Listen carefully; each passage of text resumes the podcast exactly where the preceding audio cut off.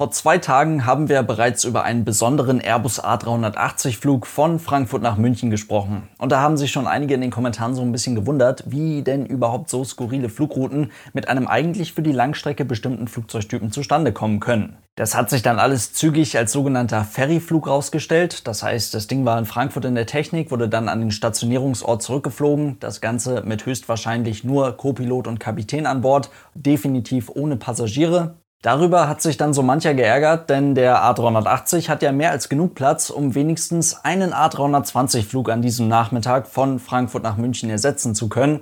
Warum hat man das denn nicht einfach gemacht? Das habe ich zumindest häufig mal in den Kommentaren gelesen. Und wenn ihr euch darüber schon geärgert habt, dann habe ich heute genau das Richtige für euch. Denn zum aktuellen Zeitpunkt, beziehungsweise eigentlich schon seit mittlerweile über einer Woche, fliegen eine ganze Menge Flugzeuge um den französischen Luftraum drumherum. Ja, und das müssen wir etwas genauer erläutern und das machen wir jetzt in den nächsten 10 Minuten und damit viel Spaß.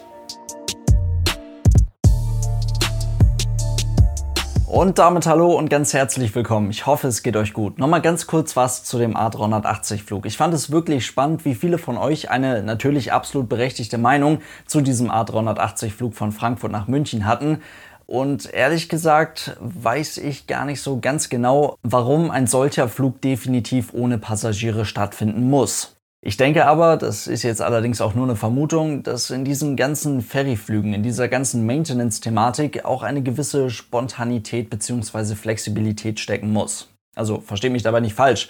Flugzeuge umlackieren, dahin schicken, Flugzeuge in die Technik bringen, zu bestimmten Checks vorführen bestimmte Checks durchführen oder Flugzeuge auch zu einem Flugplanwechsel mal woanders stationieren. Das ist sicherlich zu einem gewissen Zeitpunkt mal ganz strikt und eng durchgetaktet.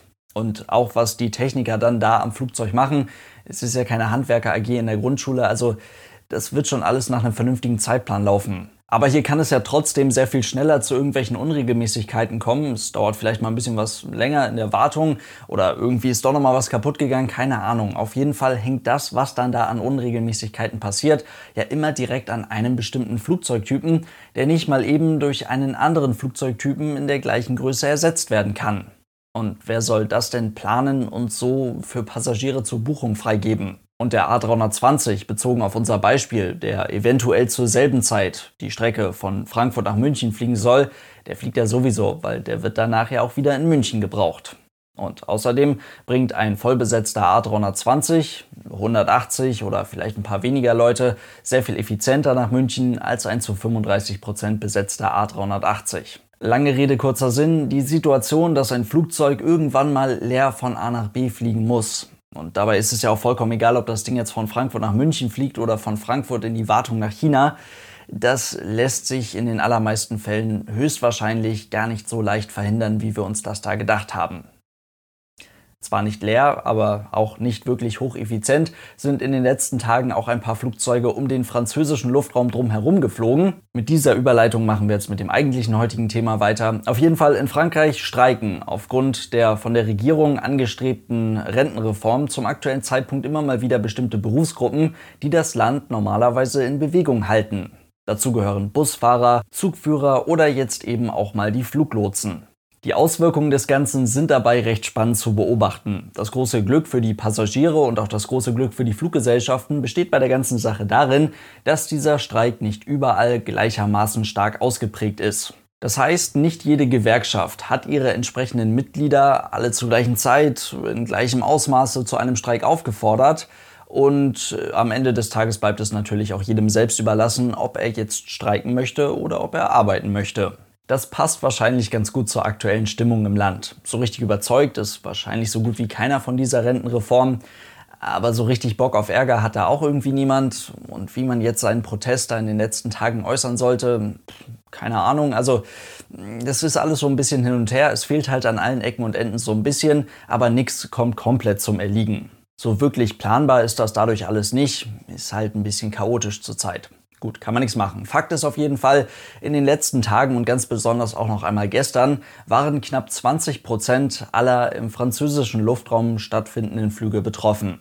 Nicht, weil es gar nicht unbedingt anders ging, sondern weil das immer mit einer gewissen Vorlaufzeit so von der verantwortlichen Luftfahrtbehörde des Landes naja, mehr oder weniger gefordert wurde. Denn es fehlen ja, wie gesagt, nicht alle Lotsen, sondern es kommt einfach durch eine verringerte Anzahl an Lotsen zu einer Art Kapazitätsengpass. Also der sowieso schon sehr dichte europäische Luftraum, gerade über Frankreich, konnte in den letzten Tagen nicht die Anzahl an Flugzeugen zu einer bestimmten Zeit aufnehmen, wie das sonst der Fall war. Fluggesellschaften mit französischen Inlandsflügen, allen voran natürlich Air France, waren also durch die Luftfahrtbehörde dazu angehalten, etwa ein Fünftel ihrer Flüge von Anfang an zu streichen um das Ganze planbar zu machen. Und die Maschinen, die dann fliegen, die sollten natürlich möglichst voll gemacht werden und Langstrecken lässt man dafür unangetastet. Die französische Airline selbst gab aber daraufhin bekannt, dass sie von dem Streik doch so massiv betroffen sind, dass sie etwa jeden dritten Flug innerhalb des Landes streichen müssen und etwa jeden sechsten Flug auf der Mittelstrecke. Langstrecke soll aber, wie gesagt, unangetastet bleiben. Da lief das wohl.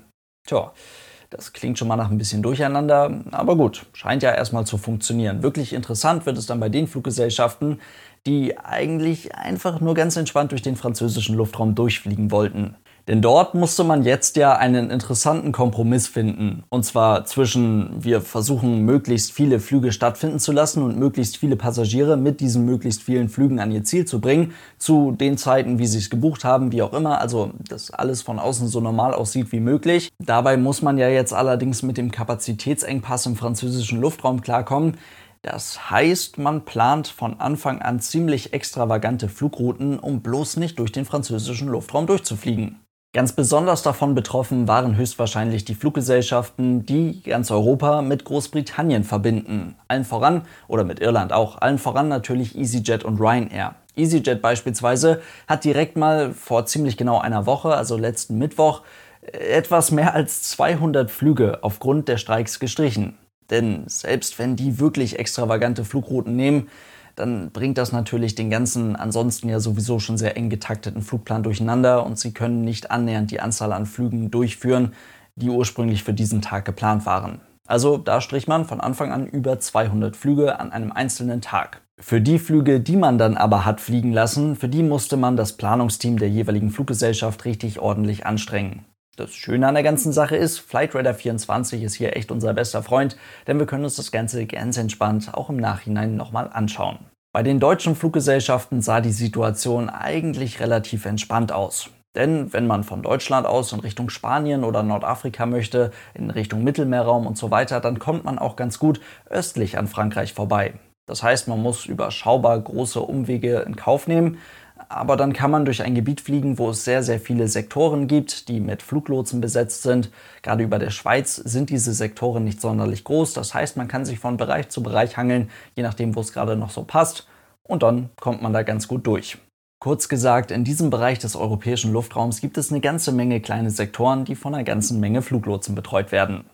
Richtig nervig wird es jetzt halt nur, wenn man westlich an Frankreich vorbei muss. Denn da werden die Sektoren, die von Fluglotsen betreut werden, sehr, sehr viel größer, weil da ganz einfach das Verkehrsaufkommen an normalen Tagen nicht so sonderlich hoch ist. Und viele Sektoren reichen sehr weit in Richtung Atlantik und gehören zu Frankreich beziehungsweise zum französischen Luftraum, werden von französischen Fluglotsen betreut. Und wenn da eben die Kapazität nicht mehr so ist wie eben noch ein paar Tage zuvor, dann muss man richtig weit ausholen, um da vorbeizukommen. Schauen wir uns beispielhaft mal ganz einfach diesen Flug hier von Berlin nach Lissabon an. Geflogen wird das mit einem TAP Airbus A321 und man sieht, die haben an diesem Tag definitiv nicht die effizienteste Flugroute von Berlin nach Lissabon genommen, sondern man musste, wie gesagt, westlich an Frankreich bzw. am französischen Luftraum vorbeifliegen. Die Piloten kommen mit ihrer Maschine dann irgendwann in eine sogenannte Shenwick Oceanic Control Area. Das ist eine von sechs großen Oceanic Control Areas, die es über dem Nordatlantik gibt. Und das klingt schon alles sehr viel mehr nach großer weiter Welt, als es die A321 Piloten an diesem Tag gerne gehabt hätten. In diesem Luftraum muss man sich dann früher oder später auf bestimmte festgelegte Routen klemmen. Und das sind hier in diesem Gebiet die sogenannten Tango Routes. Und hier jetzt für diese Flüge besonders interessant sind die von Nord nach Süd verlaufenden Routen Tango 9er, Tango 213 und Tango 13 bzw. Tango 16. Unser Beispielflug von Berlin nach Lissabon durfte an diesem Tag übrigens Tango 213 fliegen. Gut, jetzt fragt ihr euch vielleicht, ist das jetzt schlimm? Nein, ist es natürlich nicht. Aber es ist was Besonderes, denn für die Besatzung und auch für das Flugzeug gelten in einem solchen Luftraum bestimmte Voraussetzungen. Das ist aber auch nicht weiter schlimm, also das, was da an Voraussetzungen erfüllt werden muss, das ist alles nicht so wild. Gerade die Flugzeuge bei TAP Portugal und auch deren Besatzung, die sind sicherlich mit dem nötigen Equipment, mit den nötigen Lizenzen ausgestattet. Da würde ich mir jetzt keine großen Gedanken machen. Sonst würden sie es ja wahrscheinlich auch nicht fliegen. Naja, was ich eigentlich sagen wollte, ist nur, dass ein Flugzeug, das sein ganzes Leben lang nur von Hamburg nach München fliegen soll, das muss nicht unbedingt mit dieser Sonderausstattung ausgestattet sein. Also das kostet ja auch alles irgendwann mal Geld, wenn man das ankreuzen muss. Und das ist definitiv nicht mehr für europäische Mittelstreckenmaschinen Standard, was man da braucht. So eine Sonderausstattung, die man da bräuchte, ist beispielsweise die Möglichkeit, HF zu funken, also über Kurzwelle. Denn so weit draußen auf dem Meer, wenn man das so sagen kann, teilweise eben auch schon auf diesen Tango-Routes, hat man ganz einfach irgendwann keine VHF-Verbindung mehr, also keinen Funk mehr über Ultrakurzwelle, kurz UKW.